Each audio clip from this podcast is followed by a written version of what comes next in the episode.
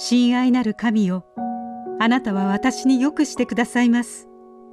私は今あなたにを感謝します。デイリーブレッドから今日の励ましのメッセージです。今日の聖書の御言葉。この他国人のほかに神を崇めるために戻ってきた者はいなかったのか。ルカの福音書17章18節。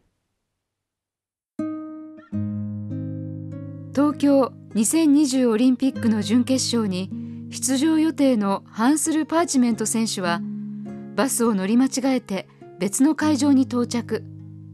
通常の移動手段では試合に間に合いません。絶対絶命です。しかし大会ボランティアのストイコビッチ川島ティアナさんに会いました。彼女は彼をタクシーに乗せお金を渡しました。おかげでパーチメント選手は準決勝に出場。決勝に進み110メートル障害で金メダルを獲得しました。彼は試合後に戻って川島さんを探し彼女の親切に感謝しました。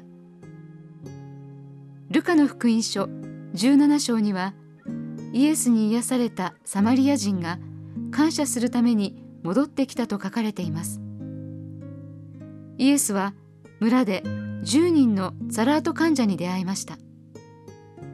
彼らはイエスに癒してくださいと叫び全員が主の恵みと力を享受しました。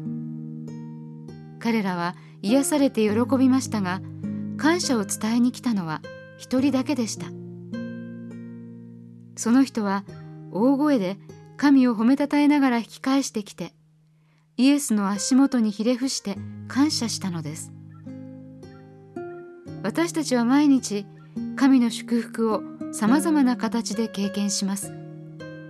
それは長年の苦悩の祈りが叶えられたとか知らない人の信じられない援助とかかもしれません。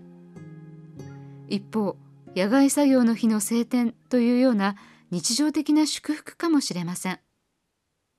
どちらにしても神の親切に対してあのサマリア人のように感謝を表しましょう。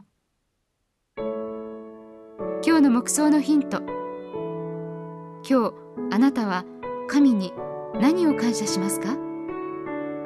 どうやって感謝の心を養っていますか？